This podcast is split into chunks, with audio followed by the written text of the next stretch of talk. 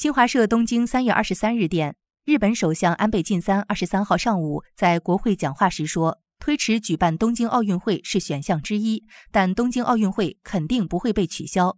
这是安倍首次松口说东京奥运会可能被推迟举行。他三天前还在国会表示，东京将举办一届完整的奥运会和残奥会。他当天在讲话时说，如果举办一届完整的奥运会变得非常困难，我们首先要考虑运动员的安全。因此，我们不排除做出推迟奥运会的决定。